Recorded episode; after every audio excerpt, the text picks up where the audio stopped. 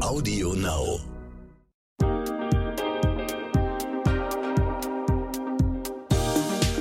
Hi und herzlich willkommen zu einer neuen Folge What the Finance. Ich bin Anissa und will heute wissen, kommt aufgrund von Corona eine Wirtschaftskrise auf uns zu? Was passiert da gerade eigentlich in der Finanz- und Wirtschaftswelt und was bedeutet das eigentlich für uns alle privat und persönlich? Ich telefoniere dazu mit Edda Vogt von der Börse Frankfurt. Sie war schon mal bei mir im Podcast zu Gast und hat mir damals erklärt, wie ich den richtigen ETF für mich finde. Heute geht es um ein etwas größeres Thema und ich bin schon richtig gespannt auf Eddas Antworten. Liebe Edda, wie schön, dass du da bist. Hallo und äh, freue mich auch sehr, wieder dabei zu sein.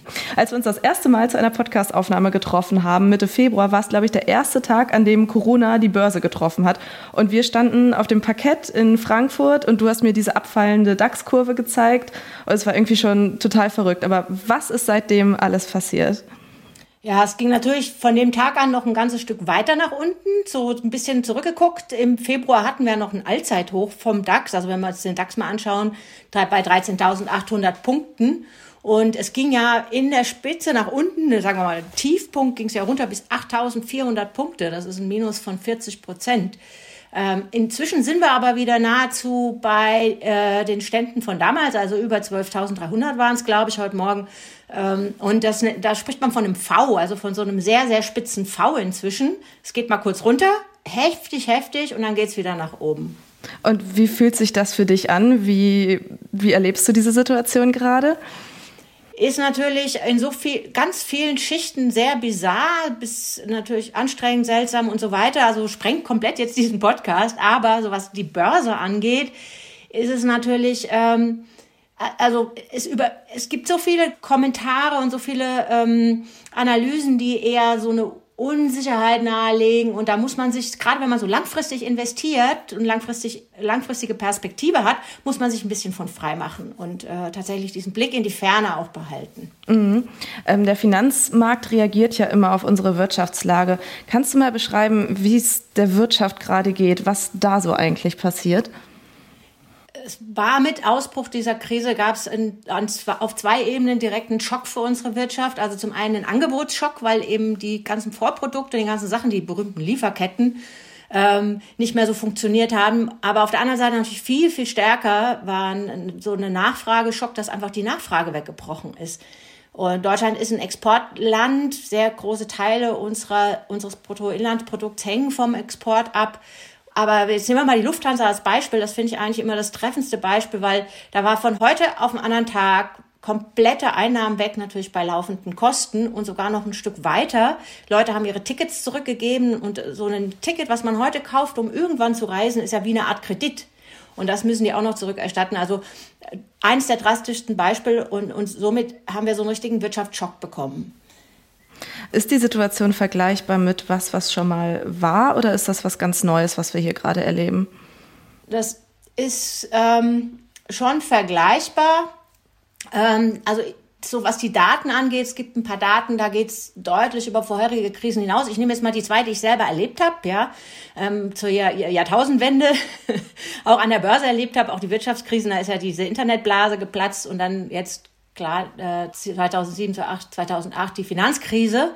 Wir haben jetzt, ähm, also die Bewegung an der Börse ist tatsächlich ein bisschen extremer von der Kürze, aber sie ist jetzt auch nicht stärker, als sie da war in der Zeit. Ähm, und was jetzt die Wirtschaft angeht, ich meine, die Prognosen jetzt zum Beispiel vom IFO-Institut, die diagnostizieren uns einen Einbruch vom äh, Wirtschaftsvolumen, also vom Gesamtvolumen um 9 Prozent für dieses Jahr und wieder einen Anstieg im nächsten Jahr um dann 12 Prozent.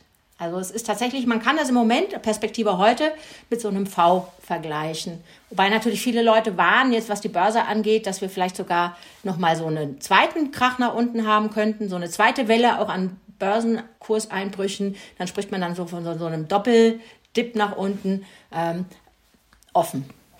Okay. Wie geht's denn Deutschland im Vergleich zu anderen europäischen Ländern oder sogar der Welt? Kann man da irgendwie, kann man da einen Vergleich ziehen? Kann man das irgendwie messen? Kann man schon. Also wenn ich, ich nehme jetzt mal so ein paar prominente Beispiele. Andere Länder, die in, in der EU, die einen viel stärkeren Shutdown hatten als wir, wie Spanien oder Frankreich, da wird prognostiziert, dass die Wirtschaft in diesem Jahr um 25 Prozent einbricht. Ja, das ist eine andere Dimension im Vergleich zu uns. Aber natürlich sind wir als Exportland noch mal ein bisschen stärker betroffen, äh, dadurch, dass das ja eine weltweite Krise ist.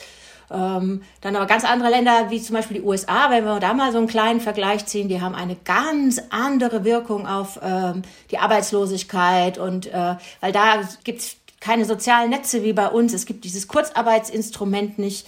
Ähm, und da ist ja die Arbeitslosigkeit so von heute auf morgen quasi auf 20 Prozent hochgeschnallt. In Deutschland sind wir, wenn ich das so richtig hier sehe, bei 6 Prozent. Also so, klar, wir haben auch deutlichen Anstieg in der Arbeitslosigkeit, aber in einer ganz anderen Dimension. Okay.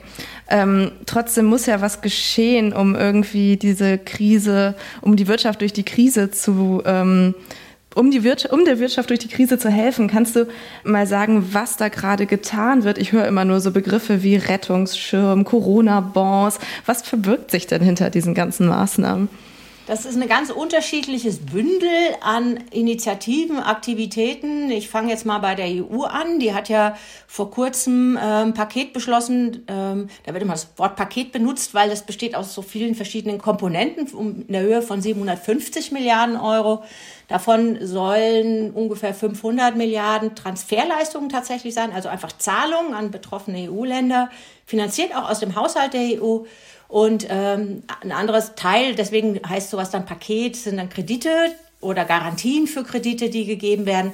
Und das muss aber erst verabschiedet werden. Ich meine, der ist am 19. Juni der Termin, so die eine Ebene. Dann die EZB, äh, die hat Maßnahmenpaket, die kaufen wieder verstärkt Anleihen an und äh, andere Wertpapiere und erhöhen damit äh, sozusagen auch die, die Geldmenge und wollen damit den Druck aus der Wirtschaft nehmen. Und die, ähm, aber da kommen wir ja vielleicht noch später dazu, um zu erklären, was die Effekte sind. Und jetzt hat die Bundesregierung ein Maßnahmenpaket beschlossen. Ich muss jetzt mal nach meinen Zahlen gucken, weil so viele Zahlen kann ich mir dann auch nicht merken. Es sind immerhin 130 Milliarden Euro. Und das sind auch eine ganze Reihe von Geschichten, die da gemacht werden. Also ähm, zum Beispiel soll die Mehrwertsteuer gesenkt werden, um für sechs Monate auf 16 Prozent beziehungsweise auf 5 Prozent für den reduzierten Satz.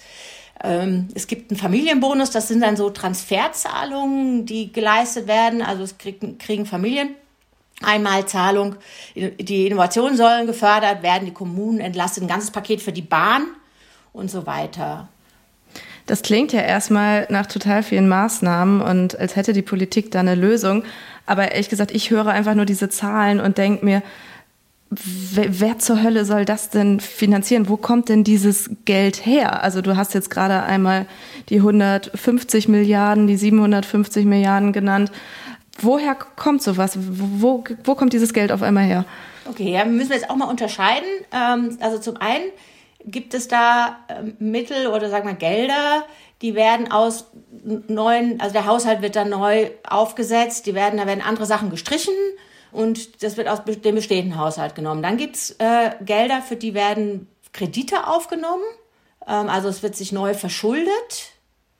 Und so Kredite werden jetzt ähm, Institutionen wie ein Staat oder wie auch die EU äh, Kredite aufnehmen, dann geben sie Anleihen raus, also sie bieten quasi Anleihen an, die andere wiederum kaufen und da, damit einen Kredit geben. Dann gibt's ähm, Maßnahmen, wenn die äh, EZB jetzt oder zum Beispiel ein ganz gutes Beispiel ist Japan. Die machen das schon eine Weile. Die haben eine Notenbank, die ist gleichzeitig, also der Kreditgeber und Kreditnehmer sozusagen. Und dadurch, dass die Notenbanken ihre Gewinne an die, den Staat abführen, das ist in Deutschland auch so. Also unsere Bundesbank, wenn die Gewinne hat in ihrem äh, Haushalt, in ihrer Bilanz, dann sind das Einnahmen für den Staat. Und so finanziert sich ein Staat mit Hilfe der Notenbank eigentlich quasi selber, indem er selber an sich Zinsen bezahlt, um die dann wieder zu haben. Das äh, verlängert, also jetzt kann man sich das wirklich bildlich vorstellen, das verlängert die Bilanzen dieser Notenbanken. Also die haben einfach mehr Einnahmen, mehr Ausgaben und dadurch wird einfach die Bilanz größer. Okay. Und so werden auch solche Maßnahmen finanziert. Moment mal. Dir geht das hier alles etwas zu schnell oder vielleicht auch nicht schnell genug, weil du dich schon ein bisschen auskennst in der Finanzwelt dann habe ich einen Tipp für dich.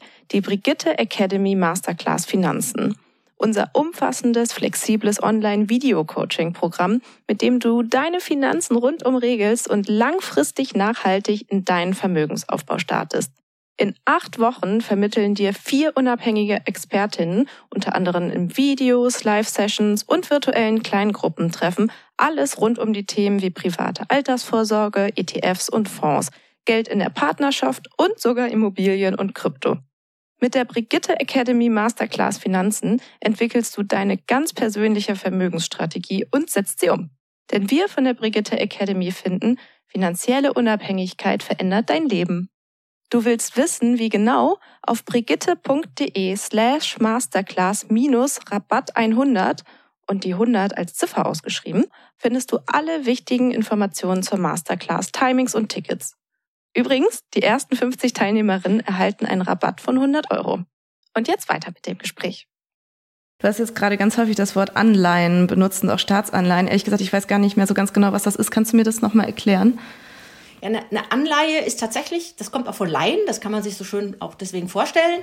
Eine Anleihe ist, äh, ist wie ein Kredit. Also ein Unternehmen oder Banken oder Staaten äh, sozusagen geben Anleihen an den Kapitalmarkt in, sagen, was weiß ich, ich habe hier eine Anleihe, die hat ein Volumen von 100 Millionen, bitte kauft daran Teile und dafür kriegt ihr eine regelmäßige Verzinsung und am Schluss kriegt ihr sie zurück. Das ist so die Standardanleihe. Okay, alles klar. Was bedeutet das denn alles für uns private Anleger oder private Haushalte, wenn sich jetzt zum Beispiel die Staaten so verschulden? Hat das irgendwelche Auswirkungen für uns? Es gibt jetzt, ähm, jetzt mal auf der Metaebene, was ich gerade erklärt habe mit den Notenbanken, die ihre Bilanzen verlängern, dass, da gibt es einen Streit unter oder was Dis Diskussionen unter Ökonomen, ist das jetzt gut, ist das schlecht? Es gibt Ökonomen, die sagen, das geht ja gar nicht. Es gibt Ökonomen, die sagen, man kann sich auch ewig verschulden, das heißt überhaupt nichts. Also das ist so, da lassen wir die, das mal beiseite, da wird es dann echt kompliziert. Ähm, so auch ein bisschen weiter runter ist ja klar, wenn die wenn der Staat sich, wenn der Schulden aufnimmt, Deutschland Schulden aufnimmt, geht das natürlich, muss das irgendwie finanziert werden unabhängig jetzt von solchen Maßnahmen. Ähm, das geht natürlich auch zulasten von Steuerzahlern, ja. Okay. Ähm, ein weiterer Begriff, der jetzt momentan immer weiter aufgetaucht ist, ist das Wort Inflation. Meinst du oder hast du eine Ahnung, wird es sowas geben und was bedeutet das eigentlich für uns? Also Sicht heute natürlich ähm, schwer zu sagen, wie diese Maßnahmen ja auch greifen. Also das ist ja auch, wenn man ein bisschen längerfristig guckt, Inflation heißt ja, dass äh, sozusagen die Preise steigen, dass das Geld entwertet wird dadurch. Also man kriegt einfach für einen Euro weniger. Und ähm, dann gibt's jetzt momentan, ja, es, es gibt Leute, die sagen, es könnte sein, dass jetzt erstmal die Inflation steigt tatsächlich, aber andererseits sind ja diese ganzen Maßnahmen dieser, dieser Geldmengenerweiterung, die dagegen wirken. Also ähm, Perspektive heute schwer zu sagen. Mhm.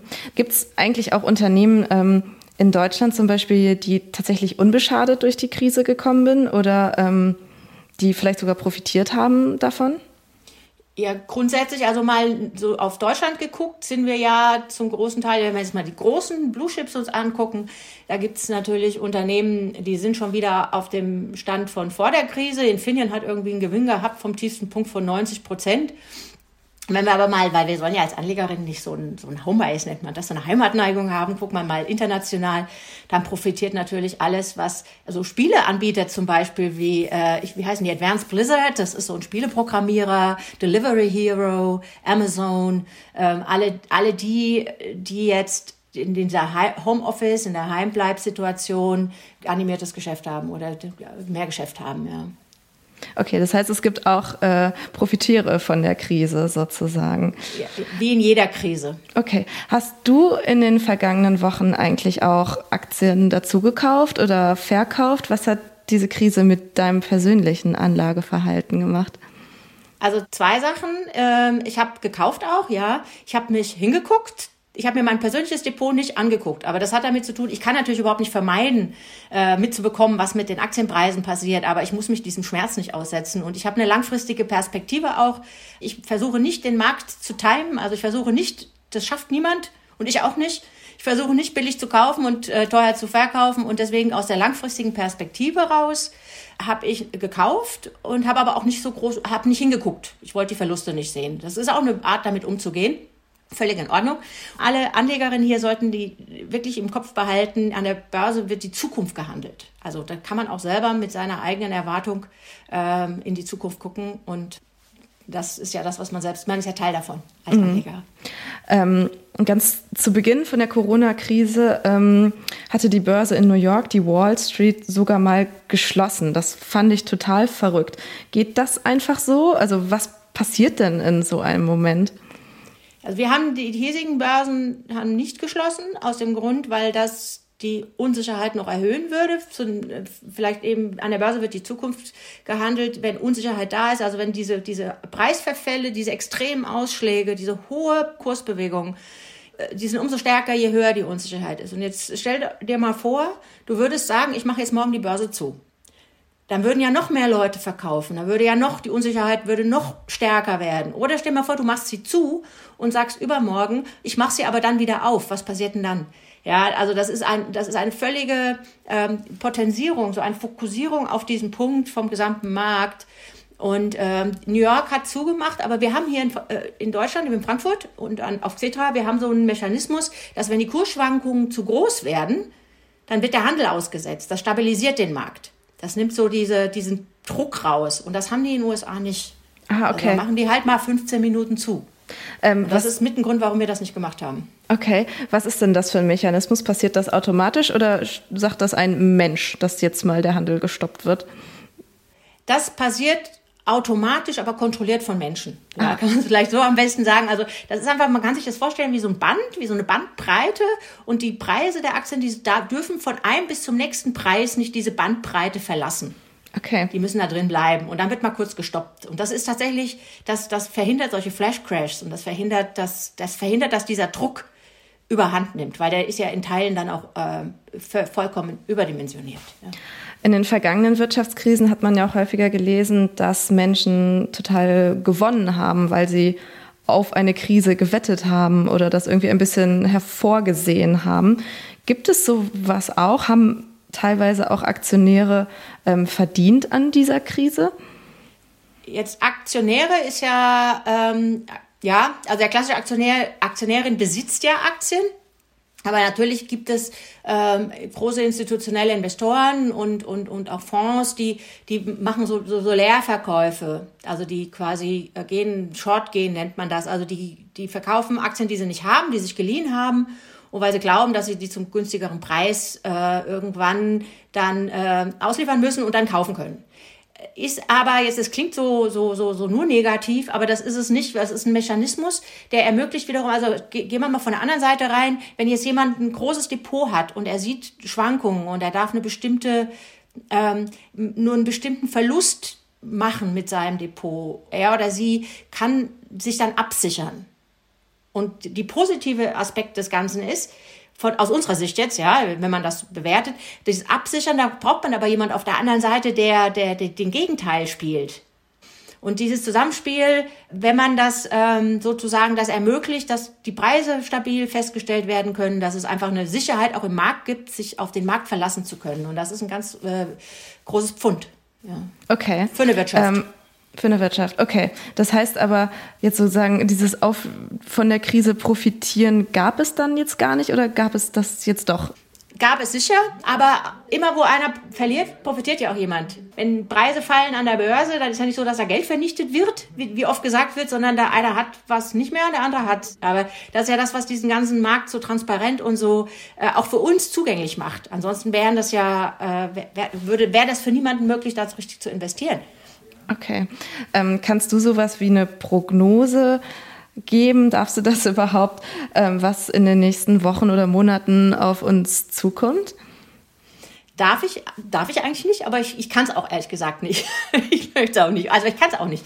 Ähm, zum Teil gibt es Leute, die plausibel erklären, warum wir noch eine zweite Welle kriegen, auch an Kursverlusten. Zum Teil gibt es Leute, die sagen, oh Juppie, das war's. Aber ähm, das ist genauso wie die Leute, die einen sagen, Corona ist rum und treffen sich zu Tausenden in Berlin auf irgendwelchen Kanälen und andere Leute bleiben immer noch zu Hause. Das ist nichts anderes. Und Börse ist Erwartung, ist Zukunft. Und aber was ich persönlich für mich glaube, und in der Krise nimmt man die Krise immer stärker und unendlicher wahr, als sie eigentlich ist. Und diese wird auch irgendwann vorbei sein. Und jede, jede Anlegerin, die langfristig denkt, sollte sich überhaupt nicht beirren lassen. Mit dem langfristigen Blick ist und bleibt, ähm, man sagt, ähm, Aktien nach wie vor das Einzige. Und, und was natürlich auch noch dazu kommt, ist, wir können bei den jetzigen Paketen schon, äh, ist es ein Konsens, dass die Zinsen nicht steigen werden so schnell. Es wird weiterhin die Geldmenge steigen. Das ist weiterhin äh, auch eine, eine wie soll ich sagen, eine, das bringt weiterhin Geld in den Markt, in den Aktienmarkt vor allen Dingen. Ähm, ja, das sind so ein paar Randaspekte. Okay, ähm, ich danke dir sehr für das Gespräch, liebe Edda. Sehr gerne.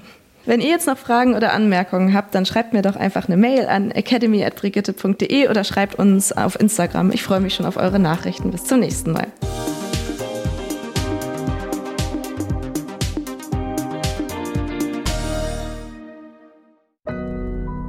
Audio Now. Diese Folge wurde präsentiert von dem Fiction-Podcast Rabbits.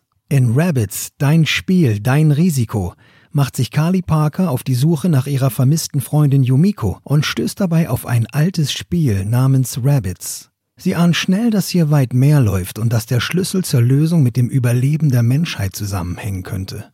Rabbits erscheint ab jetzt zweimal wöchentlich, immer sonntags und mittwochs. Nur auf Audio Now.